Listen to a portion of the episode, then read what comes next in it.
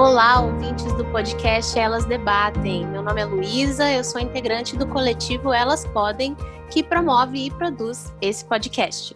No episódio de hoje, nós queremos trazer aqui uma pauta muito importante. Quando pensamos em coletivos e em grupos da sociedade, nós já sabemos que alguns recortes, infelizmente, recebem menos visibilidade do que devem e do que merecem.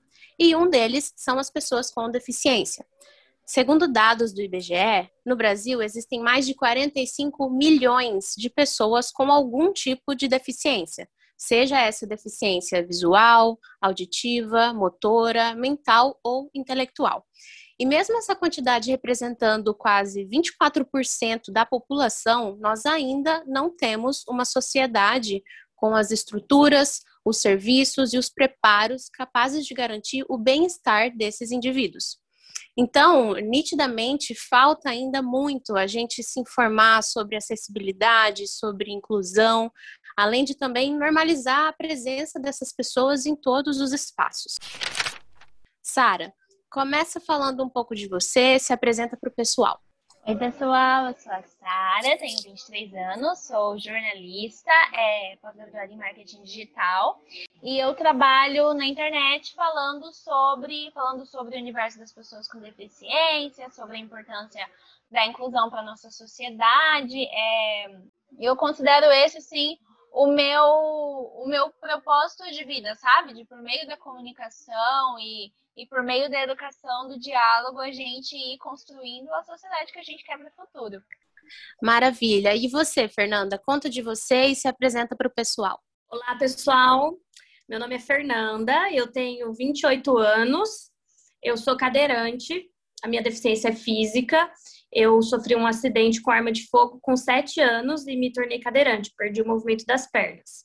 Eu sou de Jardim, moro em Dourados, Mato Grosso do Sul, Sou formada em Direito e atualmente eu trabalho em uma instituição financeira. Muito bom ter essas duas mulheres incríveis aqui para conversar com a gente hoje. E eu acho que o mais importante da nossa conversa hoje vai ser o conhecimento que a gente vai poder levar para as pessoas, porque assim, vou me usar de exemplo. Eu mesma, que sempre pelo menos procuro estar minimamente informada sobre as coisas, eu descobri há pouquíssimo tempo o que, que é capacitismo, eu descobri há pouquíssimo tempo que o correto é pessoa com deficiência e não pessoa deficiente. Então, assim, para a gente começar com os conceitos bem explicados, eu queria perguntar para você, Fernanda, como que você explicaria para quem não sabe o que significa capacitismo? Capacitismo é o preconceito contra a pessoa que tem deficiência. Eu costumo dizer que é uma ideia de que as pessoas com deficiência são inferiores às pessoas sem deficiência, e é uma ideia também de que nós não somos capazes de fazer determinadas coisas, que não somos dignos ou que não podemos sermos independentes. É, o capacitismo ele tem vários vieses, né? E um deles é o exemplo de superação que a gente não gosta de ser chamado sempre porque não tem um meio termo, assim. Ou eu sou é, coitada ou eu sou uma heroína. Nunca eu sou a Fernanda que vem antes da cadeira de rodas, entende? As pessoas sempre veem a deficiência primeiro e depois a pessoa. Então, é, é uma ideia de que eu não consigo fazer as coisas independente da minha deficiência ou não. É, ótima explicação, porque infelizmente a gente acaba vendo como isso acontece com certa frequência. E você, Sara, você tem alguma situação para compartilhar com a gente em que você já se, se notou é, sofrendo capacitismo? Porque é muito comum a gente ouvir por aí, como a Fernanda disse, ah, que pessoa guerreira, eu aqui sem nada para reclamar e você aí fazendo as suas coisas, né, normalmente. É, por que, que isso é problemático? Em que situações você já se viu assim? Olha, acho que se eu fosse contar de situações nas quais a gente percebe esse capacitismo na fala das pessoas, a gente ia ficar até amanhã aqui gravando, porque é, infelizmente ainda está tá muito incluído no comportamento das pessoas. Né? O capacitismo ele é um conceito muito novo que, que não é tão, tão debatido e tão conhecido como, por exemplo, a questão do racismo, que está para pessoas negras, a questão do machismo, que está para mulheres é algo muito novo, então muitos comportamentos ainda ali não foram reconhecidos, né? Esse estigma de guerreira, de exemplo de superação, de exemplo de vida, persegue as pessoas com deficiência de um jeito muito louco e persegue a gente por fazer o mínimo. Então, assim, é... me graduei na escola, o que é um processo que qualquer outro jovem passaria. Era um exemplo de superação, sabe? Tava saindo com os meus amigos antes desse período de pandemia. Quantas vezes eu não encontrei pessoas falando que eu era um exemplo de superação ou falando assim, ai, parabéns por ter saído de casa. E aí você fica pensando, poxa, então, se eu estou recebendo parabéns por estar saindo de casa, no meu lugar, então era para estar em casa ali com a minha família, recolhidinha. Enfim, é, são coisas que, que ainda são, são conceitos muito novos e eu entendo que, que ainda está sendo trabalhado, mas ao mesmo tempo são, são coisas que colocam a pessoa com deficiência numa caixinha muito, muito limitante, não é bacana. E você, Fernanda, qual que Quais situações você tem para contar para a gente desse, sobre isso? tem várias também. Como a Sara disse, a gente poderia ficar falando milhões de exemplos aqui que não acabariam, assim. Mas é, no ano passado, eu fui para o Carnaval em São Paulo no ano passado com os meus amigos. Foi um pouquinho antes de começar a pandemia. E aconteceu uma coisa que nunca tinha acontecido comigo. Eu sempre costumo receber parabéns por estar com os meus amigos me divertindo, em festa e tudo mais. Mas no ano passado, a menina pediu para tirar uma foto comigo. Ela do nada chegou e falou para mim: "Ai, ah, eu queria tirar uma foto com você, porque eu achei incrível você tá aqui no carnaval, curtindo com os meus amigos. Eu quero mandar essa foto para uma amiga minha que não tem deficiência nenhuma, ela é perfeita, ela usou essa palavra. Ela é perfeita e não quis sair de casa, não, que, não quis vir para São Paulo para curtir com a gente. Aí eu fiquei assim, sabe? Me, me veio na cabeça, falei, gente, começar um diálogo com ela não vai fazer diferença agora aqui. Aí eu falei, fiquei meio sem graça, né? Não aceitei a foto. Falei, ai, não, não, não quero aceitar a foto. Para mim não tem sentido nenhum isso que você falou. E aí até meio que fiquei de grossa na situação, sabe? Mas assim, é, é muito complicado porque eu, eu vejo que as pessoas resumem a nossa existência é, só com a deficiência, entendeu? Eles não veem uma pessoa ali que é possível estar tá se divertindo numa festa com os amigos, que é possível estar tá indo na academia, fazendo uma atividade física, que é possível ter um, uma posição de destaque no trabalho, sabe? Na sociedade. Nada disso eles veem, só vê a deficiência mesmo. E já que a gente está falando disso, é, de convivência com outras pessoas, eu já vou introduzir aqui uma situação, assim, uma dúvida meio frequente de pessoas sem deficiência. E vou novamente me usar de exemplo. Às vezes, em situações banais, eu fico meio perdida de como agir. Um exemplo comum, no mercado. Às vezes eu tô ali no mercado e às vezes eu vejo uma pessoa com deficiência e dá um certo receio de eu penso assim, será que essa pessoa está precisando de ajuda? Mas eu não sei como oferecer ajuda. Então, Sara, diz aí pra gente, como você acha que talvez seja a melhor forma de, de abordar alguém com deficiência para perguntar se essa pessoa está precisando de ajuda? Eu acho que é exatamente o que você falou, perguntar como você pode ajudar a pessoa, né? Chega na pessoa e pergunta, Oi, você precisa de ajuda? Como eu posso te ajudar? É, porque existe até um, um, estigma, uma lenda de que ah, a gente oferece ajuda para pessoa com deficiência, a pessoa com deficiência é grossa. Mas primeiro que, né, existem pessoas simpáticas e pessoas ríspidas em todo mundo com ou sem deficiência. E também é, existe muito, existem muitas situações de você não querer ajuda porque você está ali no seu processo, você quer tentar, você quer fazer o seu rolê e a pessoa ficar insistindo. Ou achar que ah, ela não aceita porque ela está com vergonha. Não, muitas das vezes eu não aceito porque eu não quero.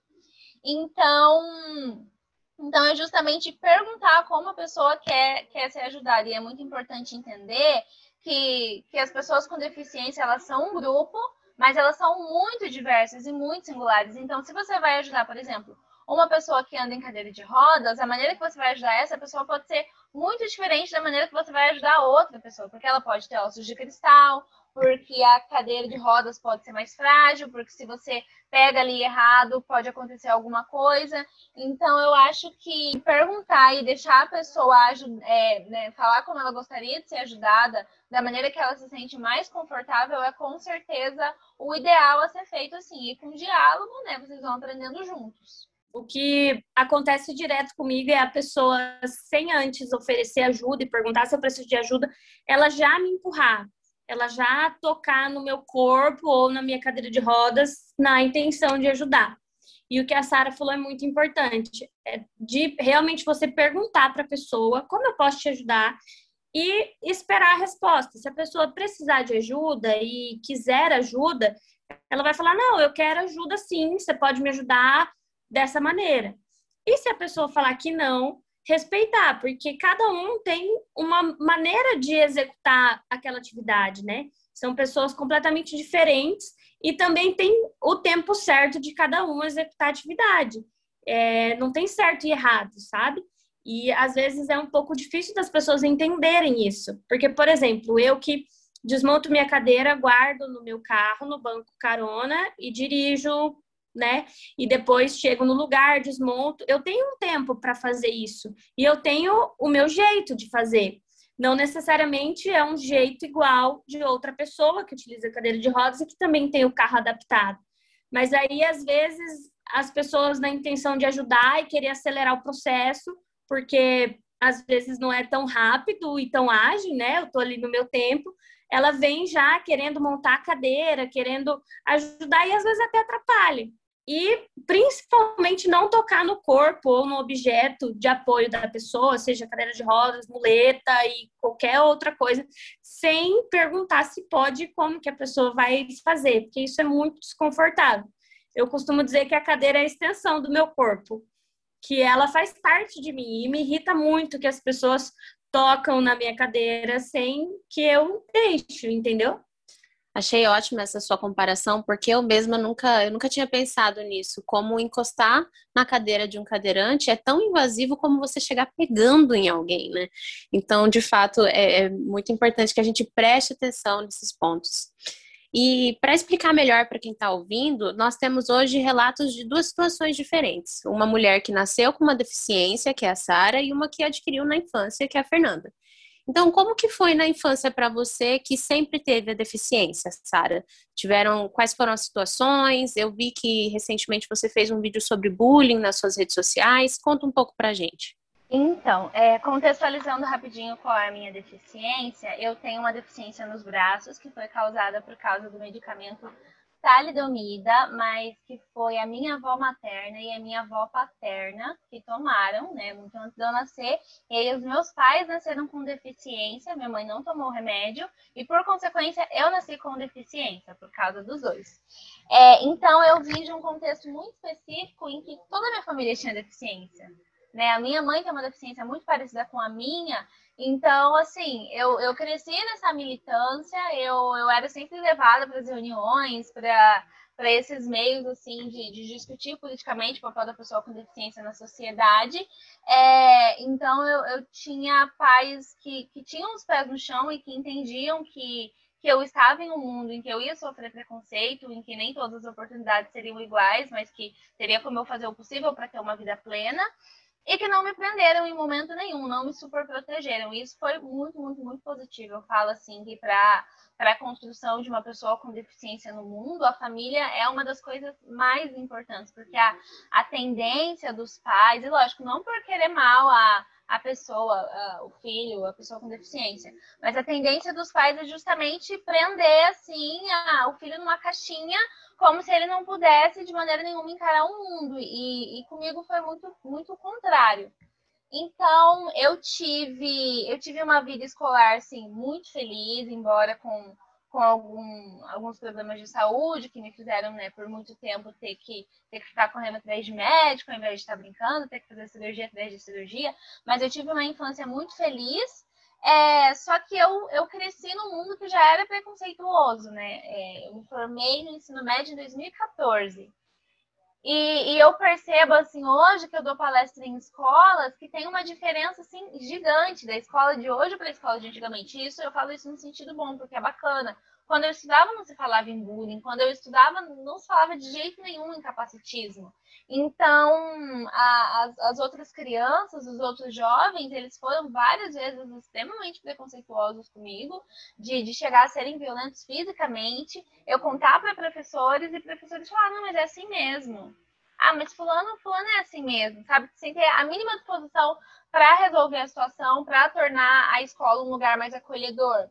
Então, nesse sentido, foi, foi bem complicado, assim. Foi bem complicado, porque é, embora não tenha tanto tempo, a sociedade era diferente demais, demais, demais. As pessoas não se posicionavam em casos de, em casos de desigualdade, em casos de violência, como elas se posicionam hoje, sabe? É, mas no geral, assim, eu posso falar que, que eu tive uma infância feliz, brinquei, tive meus amiguinhos, quando, quando me tornei adolescente, namorei, saí com as minhas amigas, tive todas essas experiências que que, que uma pessoa tem, sabe? Mas eu sei que, que também é um caso incomum, assim, porque para muitas, muitas, muitas pessoas com deficiência não é essa a realidade. E não porque elas não sejam capazes ou porque elas não queiram, mas porque a gente vive numa sociedade que não dá o mínimo de acessibilidade para que elas tenham ali uma vida comum.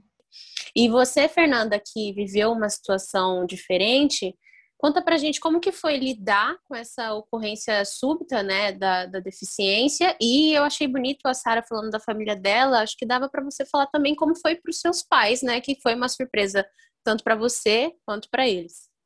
Sim, diferente do contexto da Sara, eu vim de uma família que não tinha ninguém com deficiência física. Eu tenho um primo que tem uma deficiência intelectual é, quando eu sofri o acidente, eu tinha sete anos, então foi uma surpresa para mim, para os meus pais, para toda a família. E como eu vim de uma família que não tinha ninguém com deficiência, só meu primo que é uma deficiência bem leve intelectual, ocorreram muitos receios, é muita muito capacitismo também. Até hoje eu ainda me deparo na minha própria família com alguns exemplos de capacitismo que eu tento é, conversar com eles e tento educá-los para que essa concepção com, é, consiga que a gente consiga mudar tudo isso e na minha infância é, eu não lembro de muita coisa antes da cadeira, antes de eu ser cadeirante. Eu lembro de como foi o meu acidente e tudo, mas se você me perguntar a primeira vez que eu sentei na minha cadeira de rodas, eu não lembro.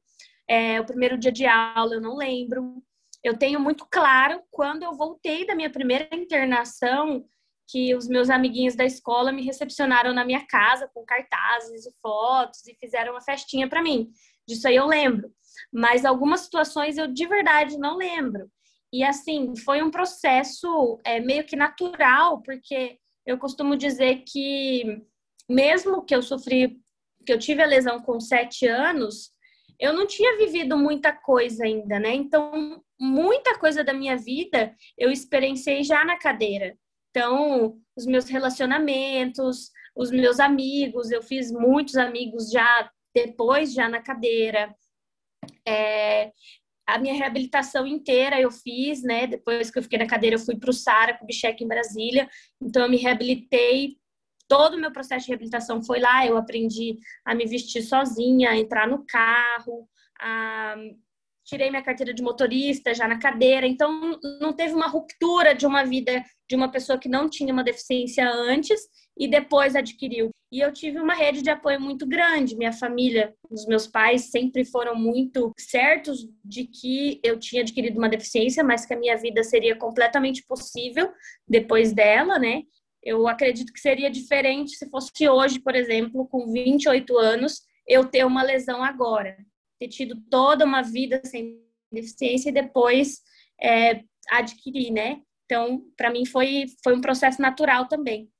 E acompanhando vocês, assim, muito rapidamente, a gente nota que vocês são duas mulheres que se propõem a fazer diversas atividades do dia a dia inclusive as que teoricamente vocês não conseguiriam pelo olhar alheio, né? A Sara até comentou: "Ah, eu tive os meus amiguinhos na escola, namorei, eu já vi vídeos da Fernanda na academia e tudo mais". Então assim, fala pra gente, Sara, isso aconteceu normalmente? Você sempre foi lá e falou: "Não, é, isso aqui eu consigo fazer também ou é um processo? Quais são as dificuldades?"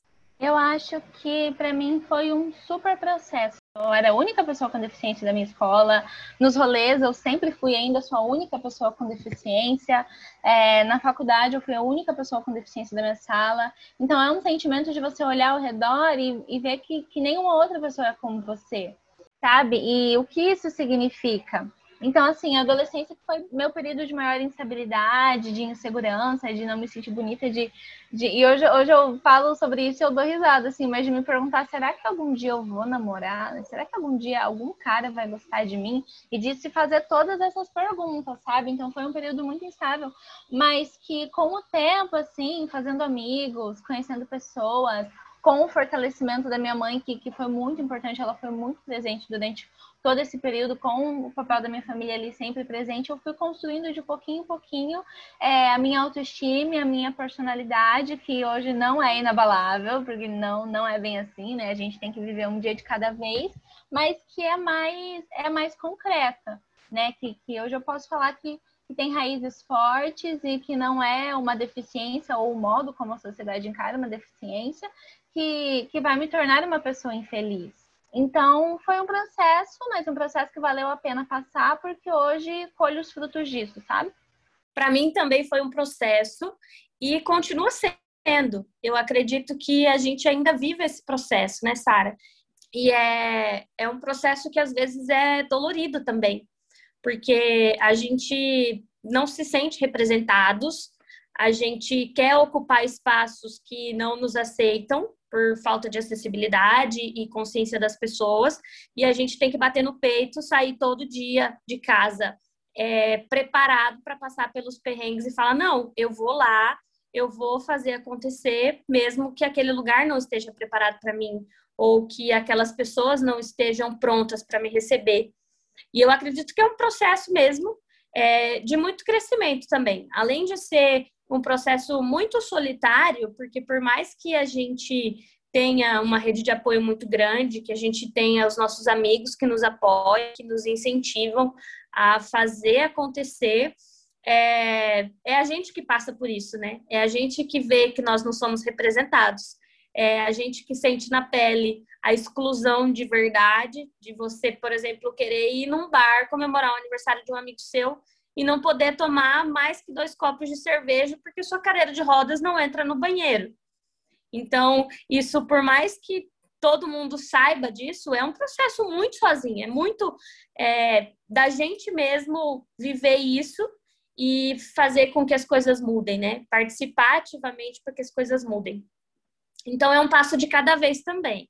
E é algo que como a Sara disse, não é inabalável. Tem dia que eu tô super bem e falo, não, vamos lá então, mesmo que não tenha acessibilidade, mesmo que eu vou passar perrengue, eu vou. E tem dia que eu falo, não, eu não vou sair de casa, não quero, hoje eu não tô afim de me estressar, hoje eu não tô afim de ir num lugar que eu não consiga ir no banheiro e tá tudo bem. E você, Sara, como que você sente sobre essa relação entre gênero e deficiência? Então, eu me sinto muito contemplada pelo movimento feminista desde acho que o início da faculdade, sim, que a gente tem esse primeiro contato, a gente começa a entender muitas coisas. É, eu sou muito encantada com o movimento feminista, com tudo que ele me proporcionou de, de entendimento, de conexões, mas ao mesmo tempo eu, eu sou bastante crítica, assim, na relação entre feminismo e mulheres com deficiência, porque eu vejo assim uma representatividade que não existe, basicamente, que existe de maneira muito ínfima, sabe? Quantas reuniões é, que eu fui e não tinham intérprete de Libras, ou que não tinham mulheres com deficiência, ou que não havia esforços para que essas mulheres com deficiência estiveram, estiverem integrando essas pautas. Quantas vezes eu não vi é, pautas sobre diversidade, em que se falava sobre todos os vieses de diversidade, mas não se falava sobre deficiência. Então, tem até uma brincadeira assim que a gente faz dentro do dentro da militância de pessoas com deficiência, que é o seguinte, a pessoa com deficiência, ela é a minoria da minoria. Então, às vezes, naquele espaço ali, justamente, que deveria ser um espaço de acolhimento para pessoas com deficiência, a gente se sente, mais uma vez, negligenciado, sabe? Mas, lógico, é, como acho que em quase todas as, as, minhas falas aqui, eu tenho visto mudanças sim, eu tenho visto é, as pautas de mulheres com deficiência sendo sendo mais incluídas em relação à saúde da mulher com deficiência, em relação ao acesso de mulher com deficiência aos serviços. Tem uma pauta que para mim assim é fundamental e eu quero muito que um dia isso seja pautado de maneira corriqueira, que é sobre sobre órgãos de defesa à mulher, se são inclusivos para a mulher com deficiência, porque a gente, a mulher com deficiência, a mulher que é surda, ela sofre uma violência ela não pode ligar para um 80, ela não pode ligar para um 90. Se ela estiver sozinha com o marido e com os filhos, não tem como ela chamar ajuda. É, e aí ela vai numa delegacia da mulher, numa casa da mulher brasileira, nem a mulher, muitas das vezes, sem deficiência, consegue ser recepcionada. Imagina a mulher com deficiência. E esses prédios, gente, falo é, convivência, porque eu já fui, não tem acessibilidade. É, muitos órgãos de defesa não têm intérprete de Libras. Então, é uma situação muito, muito, muito complicada. E nesse momento, é, a mulher com deficiência olha assim e pensa, tá, quem que vai me socorrer? Né? Quem, e aí, quem que vai me ajudar? E, e são questões, são questões muito importantes, assim, pessoas com deficiência, de acordo o IBGE de 2010, são 23,9% da população. Então não é como se fôssemos poucas pessoas, porque não, não somos, só que não nos vem, porque estamos nas nossas casas, ali sob o cuidado da família. E aí entra mais uma questão que, que muitas, muitas pessoas com deficiência, muitas mulheres com deficiência principalmente, e tem dados sobre isso, vivem situações de violência física, violência emocional, violência moral, violência patrimonial, porque passaram a vida inteira sob os cuidados da família, e em momento nenhum tiveram acesso ao mundo lá fora. Então, não sabem o que é abuso, não sabem o que não é abuso, e essas situações se tornam ali comuns do dia a dia, sabe? Enfim, é, eu percebo que o movimento feminista é é assim uma solução para a sociedade em que a gente vive, é um alívio, é, é um suspiro, sabe, para principalmente para nós mulheres, é, especificamente para nós mulheres, né? Mas quando falamos sobre mulheres com deficiência, se elas realmente são incluídas ou não no movimento feminista, eu acho que, como a Fernanda disse, ainda temos muito, muito, muito que avançar para chegar num, numa regularidade ali, sabe? Nem para ser bom, para a gente poder se sentir minimamente acolhida. Só complementando o que a Sara falou, é, o, nesse momento a gente vê que dentro da pauta da mulher com deficiência, o machismo ele caminha junto com o capacitismo, né? A, a gente já tem isso de que a mulher tem que é, ser cuidada, que, a, que o homem é que tem que proteger, e várias vezes as mulheres com deficiência estão sofrendo violência que elas às vezes nem percebe, porque além do machismo ainda tem a questão da deficiência, então as pessoas acham que tem que cuidar, que tem que proteger, que tem que fazer tudo para elas, ou que elas realmente não são capazes. Então, é, é um caminho muito potencializado o machismo junto com o capacitismo. Sem contar na idealização do corpo perfeito, que nós não somos representadas e a gente não é vista como mulheres em potencial, é, desejadas e várias outras coisas que precisa ser falado sim, porque as mulheres com deficiência são invisibilizadas e são silenciadas por conta disso, do capacitismo e do machismo caminharem juntos. Eu gostei muito de ver a perspectiva de vocês duas sobre esses assuntos e eu queria que vocês dessem um recado, assim, uma perspectiva, falando o que, que vocês acham que falta hoje para a gente tornar a acessibilidade um assunto mais recorrente, assim, e se vocês acham que existem erros quando as pessoas abordam esses assuntos. Bom, eu acho que o que falta basicamente é espaço. Porque pautas a gente tem muitas, muitas, muitas. Acho que dá para encaixar todas as áreas da vida de uma pessoa com deficiência dentro de uma pauta de de militância, de busca por direitos, porque a gente sofre negligência em todas as áreas das nossas vidas. É, tem pessoas para falar, porque tem criadores de conteúdo, tem militantes, tem estudiosos maravilhosos que são pessoas com deficiência, não são pessoas sem deficiência falando em nome de pessoas com deficiência. É, então tem, sabe? Tem gente para falar, tem coisas para falar, tem pautas muito urgentes, mas não tem espaço. A pessoa com deficiência ela só ocupa espaço na, na mídia tradicional quando é para ser o exemplo de superação ou quando é para ser o coitadinho. É, e nunca para falar sobre as suas lutas, para falar sobre as suas questões, para falar sobre coisas na sociedade que não estão bacanas para pessoas com deficiência e que precisam estar. Então, eu acho que quando, quando as pautas começarem a mudar, e eu acho que até tem começado assim a, a ter algumas mudanças, a gente vai vendo algumas narrativas mais bacanas, o conceito de capacitismo sendo, sendo inserido, as pessoas começando a falar sobre isso.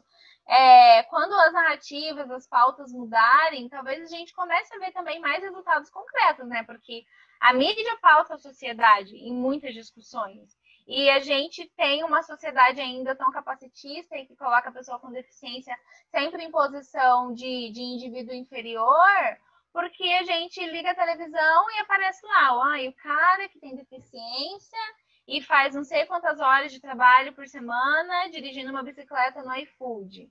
Ah, é a menina que tem uma deficiência e tem que vender doce na rua e é um exemplo de expressão. A mãe de uma criança com deficiência que, que leva uma vida muito difícil. Então, assim, a gente, a gente não serve para receber políticas públicas efetivas, mas a gente serve para ter esses holofotes em cima da gente falando sobre quanto a nossa vida é difícil.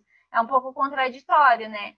É, e basicamente é isso. sobre os erros mais corriqueiros relacionados a narrativas de sobre pessoas com deficiência, uma das coisas é essa estigmatização, ou você falar sobre a deficiência sempre antes da pessoa, sempre sempre estando ali como protagonista, e não a pessoa em si sendo a protagonista da vida dela, mas ok, tendo uma deficiência.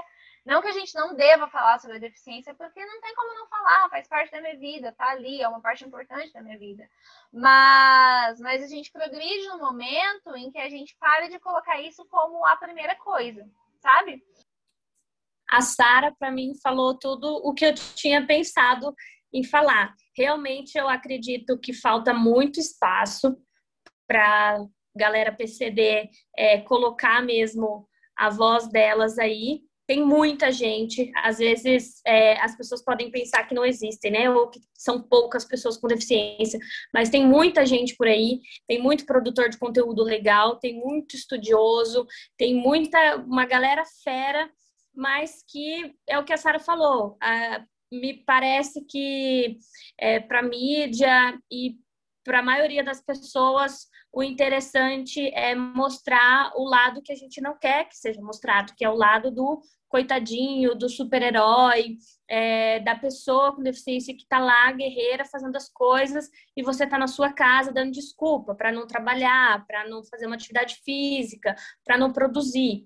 É, espaço para isso tem muito, mas espaço para as pessoas é, colocarem lá é, a vivência delas, a história, e mostrar que as coisas não são bem assim, e que nós somos protagonistas da nossa vida, e não a deficiência é, falta muito ainda. E partindo para o lado é, do direito também, é, tem muita lei, é lindo, maravilhoso, a gente lê e acha é tudo perfeito, mas na prática não é bem assim.